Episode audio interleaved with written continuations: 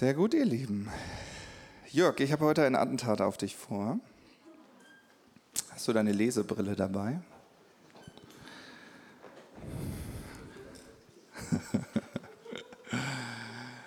Ah, und zwar ähm, haben wir heute, wie habe ich schon ja gesagt, wir wollen uns heute mal die Geschichte von dem verlorenen Sohn anschauen. Hm, sicherlich eine Geschichte, die viele von uns schon sehr gut kennen, mal wieder mal gehört haben. Aber ich glaube, dass Gott heute für jeden Einzelnen von uns was ganz Besonderes in dieser Geschichte zeigen möchte. Und ich würde den Jörg bitten, dass er uns einmal die Geschichte vorliest. Ich habe sie für dich hier auf dem Beamer. Und äh, genau, dann kannst du gerne schon mal ähm, die anwerfen und ich reiche dir das Mikro, Jörg, ja? Das geht auch ohne Brille. Halleluja. Aus der Lukas-Geschichte, aus dem Lukas-Evangelium. Jesus war mit seinen Jüngern zusammen und der fuhr fort. Ein Mann hatte zwei Söhne. Der Jüngere sagte zu seinem Vater, ich möchte schon jetzt den Teil der Erbschaft haben, der mir zusteht. Da teilte der Vater seinen Besitz unter seinen Söhnen auf. Wenige Tage später hatte der Jüngere seinen ganzen Anteil zu Geld gemacht und reiste in ein fernes Land. Dort lebte er in Saus und Braus und vergeudete sein ganzes Vermögen. Als er, das, als er alles ausgegeben hatte, brach in jenem Land eine große Hungersnot aus und es ging ihm schlecht. Da ging er zu einem Bürger jenes Landes und drängte sich ihm auf. Der schickte ihn zum Schweinehüten aufs Feld. Gern hätte er seinen Hunger mit den Schoten für die Schweine gestellt, aber er bekam nichts davon. Jetzt kam er zur Besinnung. Alle Tagelöhner meines Vaters haben mehr als genug zu essen, sagte er sich, aber ich komme hier um vor Hunger. Ich werde zu meinem Vater gehen und ihm sagen, Vater, ich habe mich gegen den Himmel versündigt und auch gegen dich. Ich bin es nicht mehr wert, dein Sohn genannt zu werden. Mach mich doch zu einem deiner Tagelöhner. So machte er sich auf den Weg zu seinem Vater. Er war noch weit entfernt, als der Vater ihn kommen sah. Voller Mitleid lief er ihm entgegen, fiel ihm um den Hals und küsste ihn. Vater, sagte der Sohn, ich habe mich gegen den Himmel versündigt und auch gegen dich. Ich bin es nicht mehr wert, dein Sohn genannt zu werden. Doch der Vater befahl seinen Sklaven, bringt schnell das beste Gewand heraus, zieht es ihm an, steckt ihm einen Ring an den Finger und bringt ihm ein paar Sandalen. Holt das Mastkalb, schlachtet es. Wir wollen ein Fest feiern und uns freuen. Denn mein Sohn hier war tot und ist ins Leben zurückgekehrt. Er war verloren und ist wiedergefunden worden. Dann begannen sie zu feiern. Der ältere Sohn war noch auf dem Feld. Als er zurückkam, hörte er schon von weitem Musik und Reigentanz. Er rief einen Sklaven herzu und erkundigte sich, was das sei. Dein Bruder ist zurückgekommen, sagte dieser, und dein Vater hat das gemästete Kalb geschlachten lassen, weil er ihn gesund wieder hat. Da wurde der ältere Sohn zornig und wollte nicht hineingehen. Sein Vater kam heraus und redete ihm zu. Doch er hielt seinem Vater vor, so viele Jahre habe ich wie ein Sklave für dich geschuftet und mich nie deinen Anordnungen widersetzt. Aber mir hast du nie auch nur einen Ziegenbock gegeben, dass ich mit meinen Freunden hätte feiern können.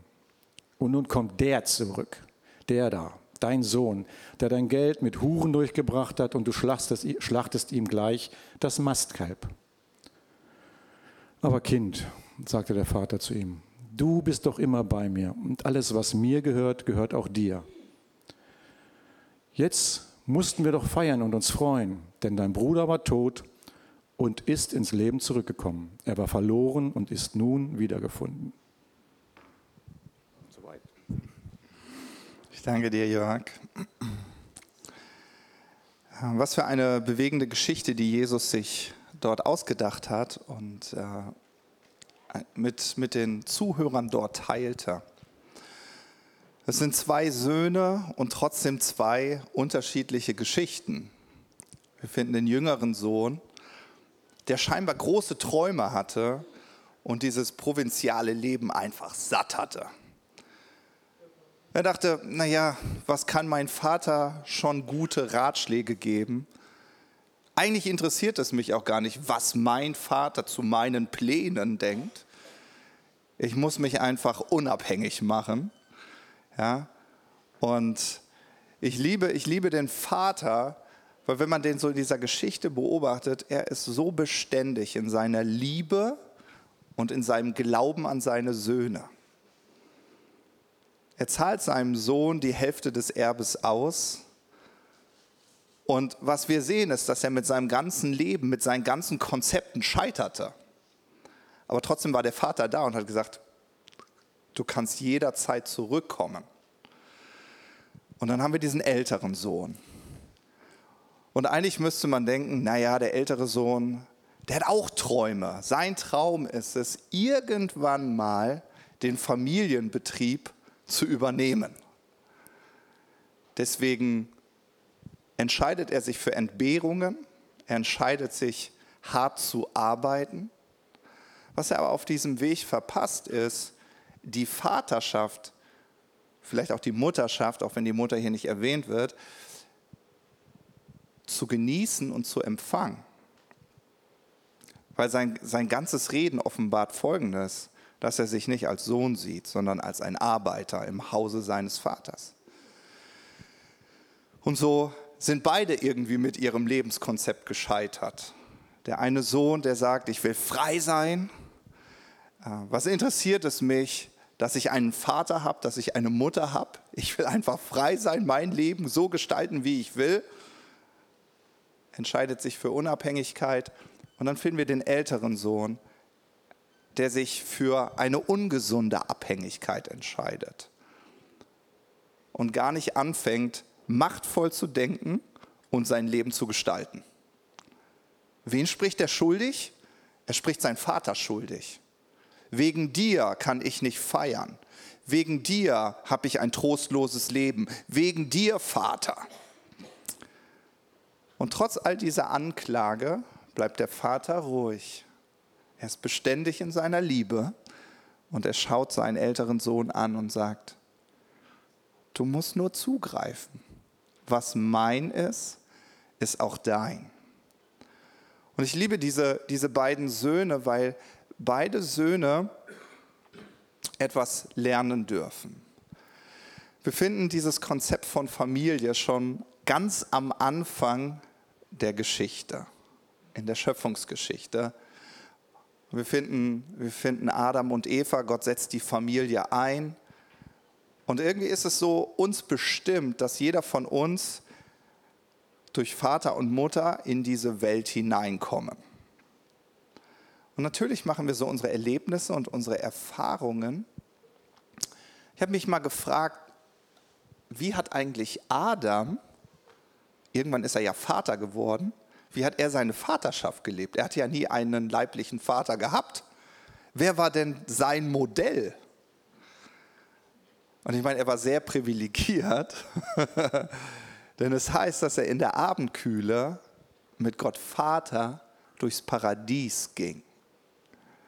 Ja, was für schöne, was für schöne Momente mit seinem Vater, die ihm helfen sollten, seine Vaterschaft für seine Söhne leben zu können. Vaterschaft ist und Mutterschaft, das ist immer so ein Thema. Ähm, wir haben das gerade hier auf der Bühne live erlebt. Also es, gibt, es gibt schreckliche Geschichten, äh, Geschichten, wo, ähm, wo wir merken, dass aufgrund unserer Erfahrungen wir uns für bestimmte Wege entscheiden. Wege der Unabhängigkeit, die scheinbar in Freiheit führen sollen aber dann auch Wege der Abhängigkeit, die aber doch nicht so gesund sind, weil sie uns so machtlos sein lassen, weil wir andere schuldig sprechen. Ja, jeder ist schuld, dein Arbeitgeber ist schuld, dann äh, ist dein Vater ist schuld, deine Kinder sind schuld, äh, deutsche Politik ist schuld, jeder hat Schuld, warum du nicht dein Leben lebst, wovon du schon immer geträumt hast spannend ist, wenn wir uns Gedanken machen, und ich glaube, das ist so, so wichtig, immer wieder schauen wir unser Leben an und man kann in so einen Alltagstrott kommen, oder? Wer kennt Alltagstrott? Einige von uns kennen Alltagstrott. Und ähm, wir, das Jahr 2019 neigt sich. Und äh, es gibt nicht wenige Menschen, die manchmal voller Bedauern so auf das Jahr zurückblicken und denken so, hm, es war jetzt nicht mein bestes Jahr. Ja? Und es gibt so, so zwei Tendenzen. Entweder haben wir die so wie dieser verlorene Sohn, du bist noch relativ jung, voller Ambitionen, denkst so, wow, mein Leben wird großartig und dafür brauche ich Finanzen und ist irgendwie, es hat sich nichts geändert. Ne? Also ich denke gerade so an ein paar Väter, die wir hier und Mütter, die wir unter uns haben und ich bin ja Jugendpastor hier und dann wollen die Kinder groß raus, die Welt sehen und äh, Papa hast du mal ein paar Groschen für mich? Ich will meinen Traum leben. Und äh, ja, man, man schaut, dass man die Träume der Kinder irgendwie ja, auch ermöglichen kann. So. Und, und vielleicht ist, bist du so ambitioniert und sagst so, Matthias, ich habe ganz große Träume. Ich weiß ganz genau, was ich will. Aber vielleicht sitzt du auch eher hier wie dieser verlorene Sohn und sagst so, sorry, mein Lieber, Träumen war gestern, äh, ich bin in der Realität angekommen. und, und, und dann bewegen wir uns, bewegen wir uns zwischen, zwischen dieser Unabhängigkeit, ich werde das viel, viel besser machen als, als, als alle anderen zuvor, weil ich weiß, ich habe es wirklich drauf. Man geht so in so eine ungesunde Ab äh, Unabhängigkeit. Oder aber es sind mehr so diese Schuldgedanken, wo man andere schuldig spricht. Vielleicht auch manchmal Ausreden findet, warum das Leben so halt ist, wie es ist. Ja?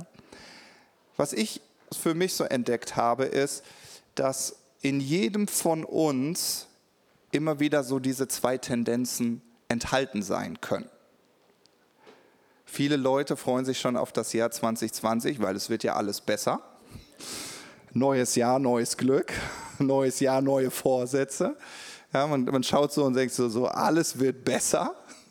Warum? Weil wir Menschen für Hoffnung geschaffen sind. Wir Menschen sind dafür geschaffen, an das Gute zu glauben, an das Großartige, das, was wir uns wünschen, wo wir sagen, kann das alles gewesen sein? Eben wie dieser verlorene Sohn, der sagt, ich, ich muss es probieren, ich muss es versuchen aber der sich von Vätern und Müttern löst, der sich von weisen Ratgebern löst und sagt, ich werde das schon alleine schaffen. Ich glaube, dass das total ungesund für den Sohn war, weil ich überlege, ist euch mal aufgefallen, dass es in, de, in diesem Gleichnis ganz viel um Finanzen geht? Es geht richtig viel um Finanzen und, und was du über Finanzen glaubst. Und irgendwie muss der Vater ja sehr, ein sehr erfolgreiches Mindset gehabt haben, weil er wohl betucht war. Was, was mich immer wundert ist, ist doch gut verlorener Sohn, dass du Ambitionen hast, aber wie kann das sein, dass du in dem Hause deines Vaters groß wirst, der irgendwas verstanden hat, wie man gut Finanzen managt, und dann fängst du an und kurze Zeit später hast du das ganze Erbe, was dein Vater hart erarbeitet hat, völlig verprasst. Also, ich meine, das ist ja echt eine tragische Geschichte, oder? Dann denke ich mir so, oh, das tut mir so, so leid für diesen Sohn, was für eine Möglichkeit er gehabt hätte, von seinem Vater zu lernen, wie man mit Finanzen umgeht. Ich glaube, der, der ältere Sohn, der hätte sich gewünscht und er hatte so diese großen Fragen in seinem Herzen. Liebst du mich, Vater? Bist du stolz auf mich? Ich bin nämlich nicht wie mein Bruder. Also ich bin treu, ich bin loyal. Das wirst du doch belohnen, oder? Du wirst mir zu meinem Lebensglück verhelfen, oder? Du wirst das doch machen. Ja, und er ist so gefangen in dieser Machtlosigkeit, dass er nicht anfängt, sein eigenes Leben zu gestalten. Ja, beide Tendenzen. Wenn ich mit Menschen spreche, und ich merke das auch immer bei mir, dass Gott doch von Anfang an Und ich glaube, das ist die wichtigste Eigenschaft, die wir zuallererst lernen, wenn wir Gott begegnen, ist, dass wir lernen, wieder groß zu träumen. Groß zu träumen. Und es ist gut, groß zu träumen, aber was mir aufgefallen ist, ist, wenn ich Menschen manchmal frage und frage, was ist denn dein großer Traum von deinem Leben, dann kommt sowas. Äh, ja, ähm, es soll auf jeden Fall schön sein. Ich so, gut. okay, das klingt super. Ja, was, was, was, willst du, was willst du mit deinem Leben machen? Ähm, ja, also da gibt es ganz viel, ähm, was ich mit meinem Leben machen möchte. Natürlich irgendwann mal Familie. Ja, schön, klasse, großartig. Aber es ist so unkonkret. Versteht ihr, was ich meine? Und wenn dich jetzt mal jemand fragen würde, was ist dein Traum, dann könntest du das mir vielleicht gar nicht sagen. Ich glaube, dass das daran liegt, dass wir uns nie die Zeit genommen haben, unseren Traum mal aufzuschreiben. Also was erwartest du denn von deinem Leben? Was wünschst du dir für dein Leben? Ich glaube, dass Gott große Dinge für dich hat, aber das ist so manchmal so unkonkret. Ich habe mal ein Beispiel gehört, das hat mir total geholfen. Und zwar äh, hat jemand mal gesagt, das Leben ist wie ein Versandhaus. Du bekommst genau das, was du willst.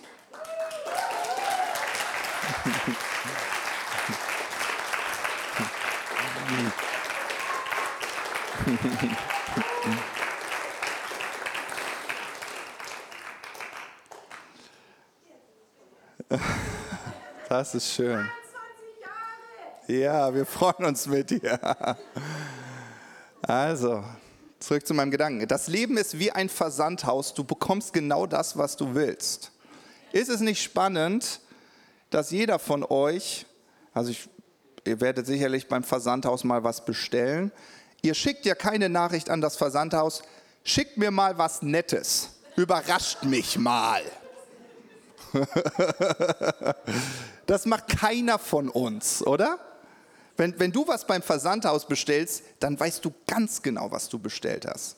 Und wenn was anders geliefert wird, als was du bestellt hast, dann ist es nicht so, dass du sagst, ach schade, hm, kann jedem ja mal passieren. Nein, du rufst bei dem Versandhaus an, sagst, hören Sie mal bitte, ich habe was ganz anderes bestellt. Was habe ich denn hier erhalten? Ja? Und ich glaube, dass wir manchmal dazu neigen, unseren Urlaub besser zu planen als unser Leben.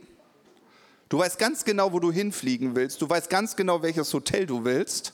Ja? Aber wir nehmen uns nicht die Zeit, mal über unseren Lebenstraum nachzudenken. Ich habe euch so ein paar praktische Fragen mitgebracht, weil ich glaube, die könnten euch dabei helfen. Und zwar, äh, da, da, da, Genau. Sind das vielleicht auch mal praktische Fragen, die ihr so in der nächsten Zeit, über Weihnachten wird es ja auch mal ein bisschen ruhiger, äh, dass man auch mal so innehält. Äh, ihr nicht? Nee? Müsst ihr so viel kochen oder was? naja, wie mein Vater hat immer zu mir gesagt, Zeit hat man nicht, Zeit nimmt man sich. Ja, da kommen wir jetzt schon dazu, na, bist du vielleicht doch eher der ältere Sohn? Ja, alle anderen sind schuld. Mein, mein Terminplaner ist schuld. Wenn meine Frau mich nicht immer einkaufen schicken würde. Okay, gut. Nimm doch mal diese Fragen mit. Ja, was ist eigentlich mein Traum? Sich mal Gedanken darüber zu machen. Und was mir immer hilft, ist, in der Bibel heißt es, es gibt nichts Neues unter der Sonne. Also, welche Menschen inspirieren mich, weil sie schon den Traum leben, den ich gerne leben würde? Und ich glaube, da kommen wir genau zu diesem Punkt, was der verlorene Sohn vermisst hat, also wo er vom Weg abgekommen ist. Er hat es verpasst, sich Rat von seinem Vater zu holen. Versteht ihr? Vorbilder. Menschen, die den Traum schon leben, den er lebt, um Rat zu bekommen. Ich meine, er hätte sich so viele Fettnäpfchen ersparen können. Und ich weiß nicht, was deine Geschichte ist, aber vielleicht schaust du manchmal so in dein Leben und denkst so, boah, eigentlich hätte ich mir das ersparen können. Hättest du auch. Ah, klingt total hart, aber ist so. Hättest du auch, du hättest dir das ersparen können. Ja, durch weise Ratgeber. So.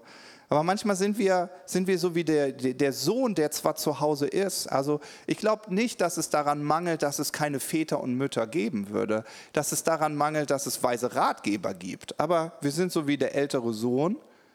Wir, wir, wir, wir arbeiten und wir gehen unserem Lebenstrott nach. Aber wir verpassen diesen Moment, den Vater oder die Mutter mal anzusprechen. Er hat diese großen Fragen an seinen Vater, aber er hat nicht den Mut, ihn diese Fragen zu stellen. Also sein Vater ist eigentlich allgegenwärtig und doch so fern. Und deswegen eine gute Frage wäre, wer inspiriert mich? Wer lebt vielleicht den Traum, den ich gerne leben würde? Das sind manchmal so praktische Dinge wie, äh, wow, der scheint gut mit Finanzen umgehen zu können. Ach Mann, warum nicht mal fragen? Äh, wie managst du eigentlich deine Finanzen? Ja, jetzt kann man alles lernen. Ja, vielleicht ist es wie jemand Ehe führt und sagst so, boah, also sieht schon, die Ehe sieht richtig cool aus. Ja, warum nicht fragen? Also mehr als ein Nein können sie nicht sagen. Es ist so, die meisten Menschen fühlen sich total bauchgepinselt, wenn du ihnen vorschwärmst, wie großartig du sie findest. Und wenn du dann sagst, würdest du mir einen Rat geben? Natürlich. Natürlich, lieben gerne. Warum? Weil wir Menschen es lieben, andere zu beschenken. Wir lieben es, andere zu bereichern. Ja? Was natürlich nicht sehr weise ist, einen Menschen zu fragen nach seinem Rat und du guckst dir sein Leben an, aber du willst gar nicht sein Leben. Verstehst du? Also wenn du einen bettelarmen Menschen fragst, ey, erklär mir mal was über Finanzen, dann wird sein Ratschlag dir nicht wirklich weiterhelfen. Ist auch logisch, oder? Das, also wenn er es wüsste, würde es ja umsetzen. Ne? Und ähm, deswegen frag dich mal, okay, welche Menschen inspirieren mich, weil sie schon den Traum leben, den ich gerne leben würde. Ja? Und was auch ganz interessant ist, ist die Frage, wer bin ich, wenn ich meinen Traum lebe? Und da möchte ich gerne nochmal so einen Gedanken werfen auf die letzte Predigt von Wendy. Es geht gar nicht so sehr darum in deinem Traum, was du tust, sondern wer du bist. Also wenn du deinen Traum lebst, wer bist du? Bist du Pastor? bist du bist du Vater? Bist du Mutter? Bist du ein erfolgreicher Geschäftsmann? Bist du, äh, bist du ein Liebhaber Jesu? Bist du eine wundervolle Mutter? I, I don't know. Also es ist dein Traum. Also wer bist du? Also nicht was machst du, sondern wer bist du? Weil wir ja schon verstanden haben, dass Gottes Konzept immer dieses Konzept ist, dass es aus dem Sein ist. Wer bin ich? Und wisst ihr, was mir schon häufig vorgekommen ist? Ich spreche mit Menschen und dann erzählen sie mir, was sie für Leidenschaften haben. Okay? Also ich ganz häufig kommen Leute und sagen, ja, ich mag Grafikdesign, das ist voll eine Leidenschaft von mir und so. Und wenn ich dann frage, na, ah, du bist also Grafikdesigner. Nee, nee, nee, das bin ich nicht. Habe ich ja nicht gelernt. Ich wäre gerne, aber ich bin es nicht. Na, weil du nicht glaubst, dass du es bist, ja, fängst du auch gar nicht an, in die Richtung dein Leben zu bauen. Ja, mein großer Durchbruch, ein guter Vater zu sein, war, als Gott zu mir gesprochen hat und gesagt hat, Matthias, glaubst du, dass die beiden Söhne, die ich dir anvertraut habe, dass ich das entschieden habe? Ich so, ja Gott. Also das ist so ein Wunder. Schwangerschaft ist so ein Wunder. So habe ich gesagt, ja Gott, ich glaube das. Und dann hat Gott zu mir gesagt, Matthias, verstehst du, dass ich der Meinung bin, dass du der perfekte Vater für deine beiden Söhne bist? Und ich so, ja, sonst hättest du sie mir ja nicht gegeben. Mhm. Und vorher habe ich mich immer abgekrampft und versucht, irgendwie ein guter Vater zu sein. Bis Gott zu mir gesagt hat, du bist der perfekte Vater. Und ich so, gucke in mein Leben, ich sage so, Gott, also ich stelle mir, ein perfekter Vater muss anders sein. Und Gott so, wenn du glaubst, dass du der perfekte Vater für deine Söhne bist, wirst du der perfekte Vater für deine Söhne sein.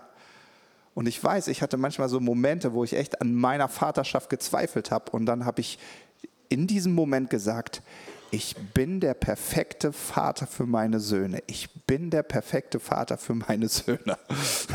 Und zwischendurch, ja, du spinnst. Ja, ich so, nein, Gott hat das gesagt. Ich bin der perfekte Vater für meine Söhne. Und auf einmal kam so eine Entspannung in mein Leben hinein. Und wenn ich mit meinen Söhnen konfrontiert war, konnte ich entspannt bleiben, ruhig bleiben, gut erziehen, ja? schöne, äh, schöne Vater-Sohn-Momente schaffen.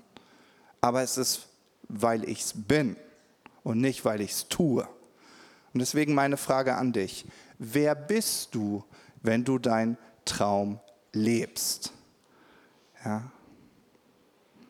Mach deine Leidenschaft zu deiner Identität. Sehr gut. Okay. Mhm. So, dann ist es so, ich möchte nochmal auf den älteren Sohn eingehen. Ähm, ich glaube, wenn unsere inneren Sehnsüchte und Träume, die wir ja haben, wenn die auf Menschen trifft, die schon den Traum leben, den wir leben wollen, dann wird das immer eine Reaktion hervorrufen. Ich glaube, Wonach hat sich denn der, äh, der, der, der ältere Sohn gesehnt? Der hat sich eigentlich nach dieser Großzügigkeit gesehnt. Sein Vorwurf war, Vater, du bist nicht großzügig. Du bist nicht großzügig. Und ich meine, wenn du so ein Statement dann hörst, wenn dein Vater sagt, ey, alles was meines ist dein, also großzügiger geht's nicht mehr, oder? Also ich finde, großzügiger geht es nicht. Also ich habe das bei meinem Vater erlebt, ich erzähle das Beispiel immer wieder, dass er gesagt hat, er hatte so einen schönen 5er BMW mit Lederausstattung, 200 PS, dann hat er noch einen Chip reingesetzt, noch ein bisschen mehr raus. Und ich hatte meine, ich weiß noch nicht, mein erstes Auto war ein Citroën Visa, also für alle älteren Leute, die können mit dem Modell was anfangen. Wenn der 100 geschafft hat, habe ich gejubelt. Aber dann muss es auch schon bergunter gehen. Oh, die Außenspiegel haben immer geklappert mein Citroën Visa, mein erstes Auto. Naja, aber es war mein eigener, das war gut. Ähm, und jedes Mal habe ich meinen Vater natürlich gefragt, äh, als ich meine Anja ausführen wollte, habe ich gesagt, ach Papst, kann ich nicht den BMW haben? Macht ein bisschen mehr her. Mein Vater war, ja, mach ruhig, fahr ruhig. So, ähm, und da habe ich so diese Großzügigkeit erlebt. Meine Frau sagt immer zu mir, dass ich ein sehr großzügiger Mann bin. Ich habe aber die Großzügigkeit auch erlebt. Nun, dieser ältere Sohn sehnt sich genau nach dieser Großzügigkeit. Die Großzügigkeit, die sein Vater lebt. Er wünscht sich, so ein erfolgreicher Geschäftsmann zu sein wie sein Vater. Wünscht er sich. Das ist ein Traum. Sonst hätte er ja irgendwie einen einen anderen Weg eingeschlagen. Er will das irgendwie übernehmen, dieses Familienunternehmen. Also seine inneren Wünsche, seine Sehnsüchte treffen auf diesen Mann, der den Traum schon lebt. Und das wird immer eine Reaktion hervorrufen. Und seine Reaktion, und das möchte ich vielleicht euch mal so vor Augen zu äh, führen, manchmal ist das so, man, man sieht Menschen, die ihren Traum leben, und dann kommt man zu der Aussage, Mann, so viel Glück kann man aber echt im Leben nicht haben. Ja? Kennst du so Menschen, die leben so ein traumhaftes Leben und sagst, echt, Mann, hat der ein Glück gehabt? Mein Leben nicht, also wenn, mein Leben, nee, hat der ein Glück gehabt? So, ne?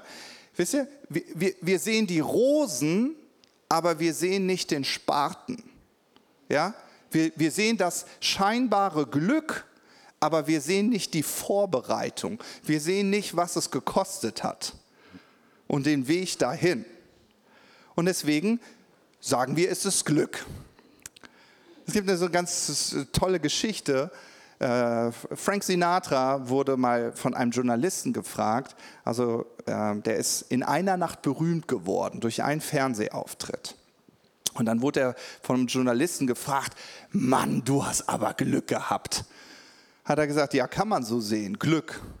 Ja, aber er hat gesagt, wissen Sie, ich habe zehn Jahre lang für diese eine Nacht mich vorbereitet.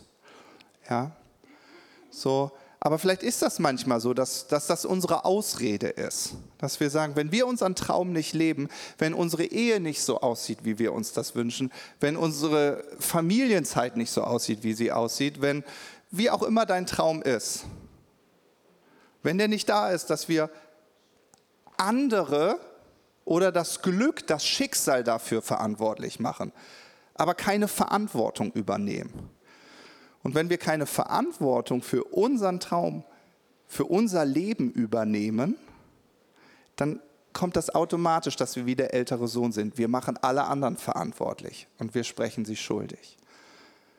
Aber wisse dies, wen du schuldig sprichst, ob das ein Mensch ist oder Umstände, dem gibst du Macht über dich. Wen du schuldig sprichst, dem gibst du die Macht. Und deswegen ist die Schuldfrage, die hilft uns nie. Wer hat Schuld? Die hilft uns nicht. Und ich wünschte, und, ich, und das liebe ich an Gott, Jesus beschreibt ja hier den Vater, wie der Vater bei dem verlorenen Sohn wartet er. Spannend, ne? Er wartet da mit offenen Armen und er wartet darauf, dass der Sohn kommt. Und wir sagen immer, Gott ist so. Und ich widerspreche jetzt. Ich sage, ja, es gibt Momente, wo Gott auf dich wartet, aber es gibt auch Momente, wo Gott einfach auf dich zukommt, wie bei dem älteren Sohn. Der ältere Sohn, oh, voller Bitterkeit, voller Wut, voller Zorn oh, mein Bruder ist schuld, mein Vater ist schuld, wie mein Leben aussieht, ich will, ich will auch mal Wohlstand, ich will auch meinen Traum leben. Boah, und jetzt feiert er den Gescheiterten. Oh, äh, äh, nur machtloses Gerede. Aber was macht der Vater? Der Vater geht auf den älteren Sohn zu. Und ich glaube, dass Gott das auch bei dir macht. Der, er geht auf dich zu und er ermutigt dich, diese Brille der Bitterkeit abzusetzen, wo du Situationen schuldig sprichst. Dein Terminkalender ist schuldig. Das Leben ist schuldig. Meine Kinder sind schuld. Wer auch immer, wem du Schuld gibst, der hat die Macht. Deswegen hör auf. Hör auf, andere schuldig zu sprechen sondern entscheide dich und sagst so, ich nehme Verantwortung über diese Situation. Und das schönste Bild ist diese Orange. Weil alles, was du leben willst, hat Gott schon in dich hineingelegt. Amen? Also das ist ja hier dieser Psalm 139, ja, wo, wo David sagt, ach, wie ausgezeichnet bin ich gemacht, gewoben im Mutterleib meiner Mutter. Ja? Von Anbeginn der Zeit bestimmt. Also alles ist ja in dir. Das ist ja cool. Cool, kann ich ja darauf zurückgreifen. So, okay. Du bist wie so eine Orange. Mögt ihr Orangen? Was, was bekommen wir aus Orangen? Ah, den leckeren Orangensaft. Damals, wo wir in Berlin gewohnt haben, sind wir immer zu der einen Bäckerei, weil es da keinen ge gepanschten Orangensaft gab, sondern frisch gepressten Orangensaft. Ach, war der göttlich. äh, was passiert, wenn ich die Orange liebevoll aufschneide und wenn ich sie auspresse? Was wird sie mir geben? Orangensaft. Was ist, wenn ich sie auf den Boden werfe und auf sie drauf trete? Was wird sie mir geben? Orangensaft. Also ganz egal, wie deine Lebenssituation aussieht, ob ganz viel Liebe und schöne Momente gerade in deinem Leben sind oder gewalttätige Momente.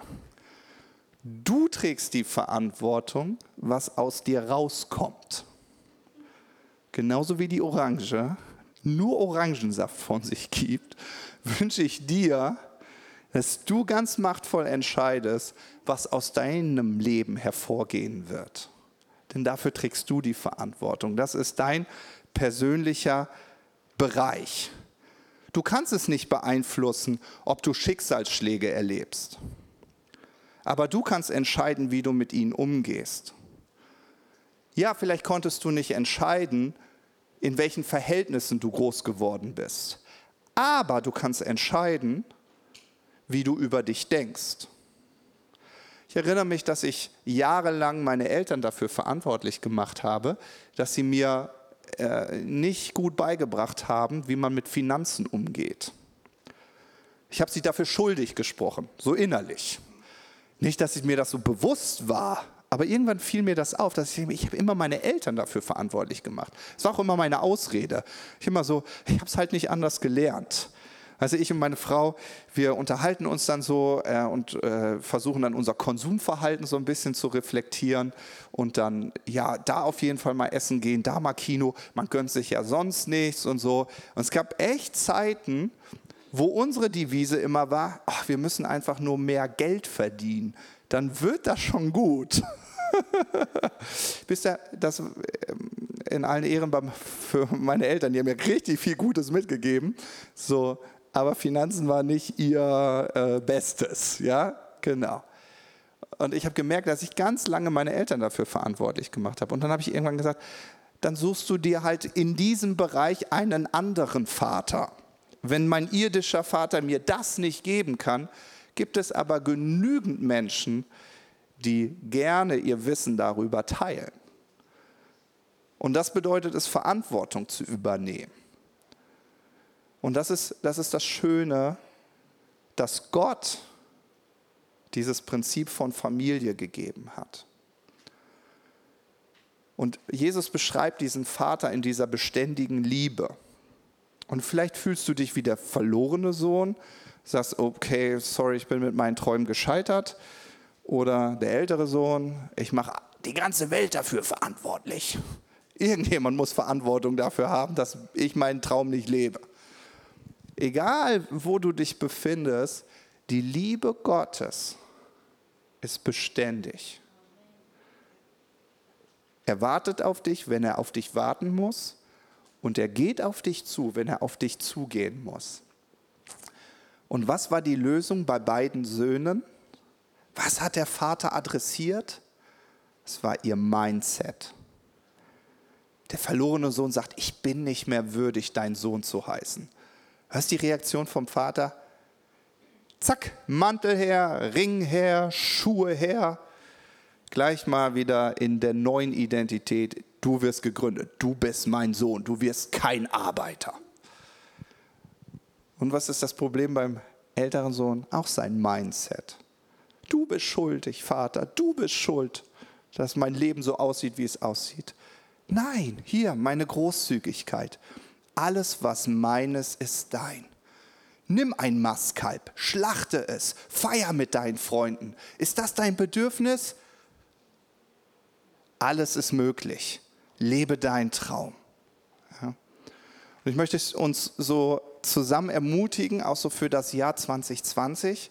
Wir haben ja schon von Ruben und Kam gehört, dass unser Thema für 2020 auf jeden Fall auch Vaterschaft und Mutterschaft sein wird.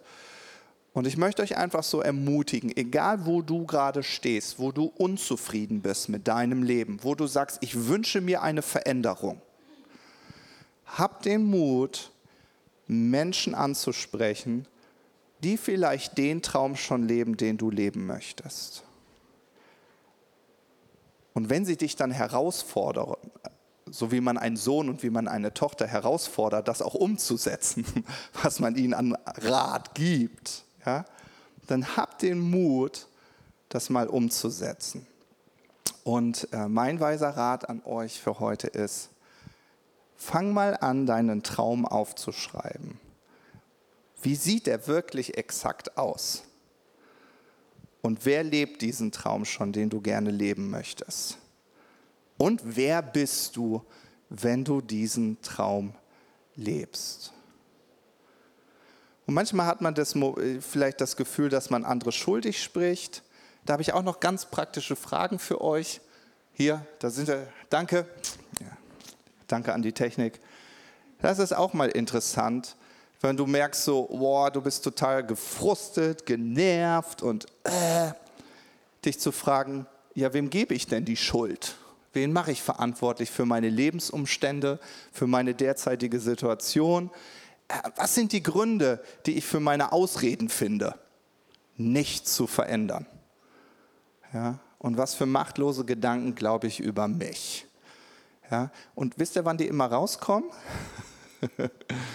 Wenn du in dein, dein Leben einfach, dein, dein Leben beobachtest. Du bist mit dieser Situation konfrontiert und dann musst du mal deine, dir selbst zuhören, weil du sprichst immer das, was du glaubst. Es wird ja eh nicht besser, war ja klar, dass mir das wieder passiert.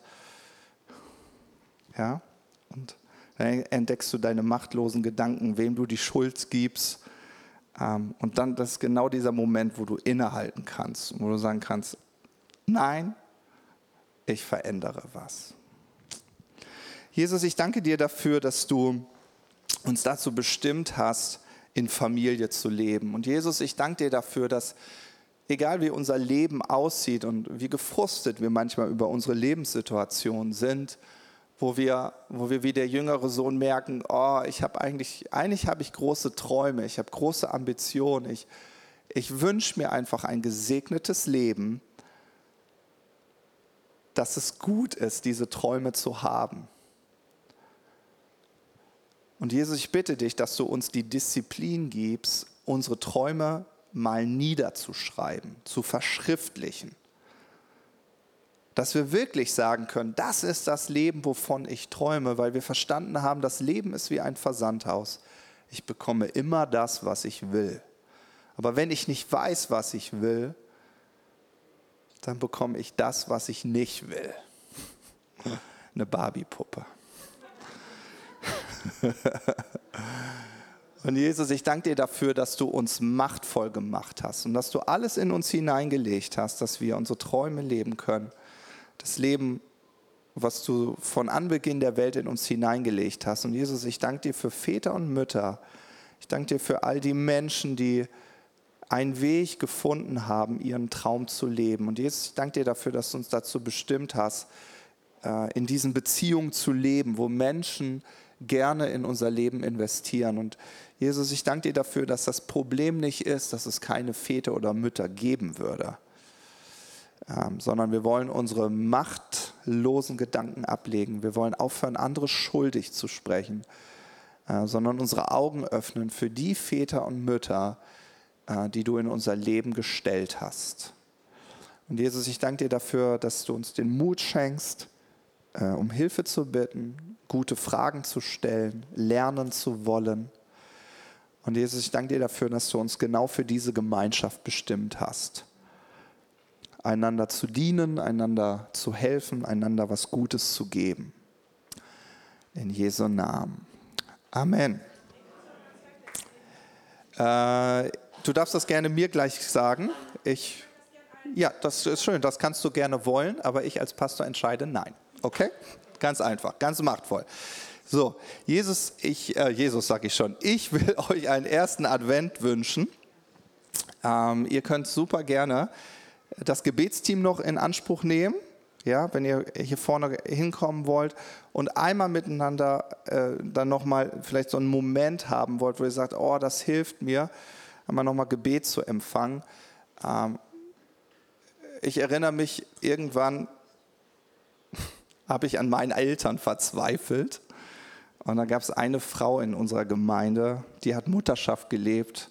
Die hatte immer ein Lachen im Gesicht, immer Freude. Und ich habe immer als Teenie hätte ich gedacht, ich könnte ihr die Zähne rausschlagen. Wie kann man immer nur so glücklich sein?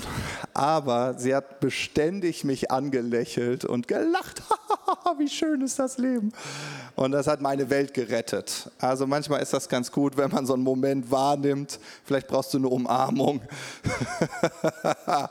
Vielleicht brauchst du einen guten Zuspruch. Äh, dafür sind wir da. Wir wollen Vaterschaft und Mutterschaft leben. Ähm, wenn du mit dem Gottesdienst durch bist, dann laden wir dich sehr gerne ein, ähm, noch eine Tasse Kaffee zu trinken. Und vielleicht wollt ihr miteinander austauschen. Ah, übrigens, vielleicht weißt du ja deinen Traum schon. Und du kommst mit dem anderen ins Gespräch und sagst so, das und das ist mein Traum. Okay? Und dann freue ich mich von Herzen, dass ihr heute mit eurer Familie den schönen ersten Advent feiert. Und eine gute Woche euch. Ciao, ciao.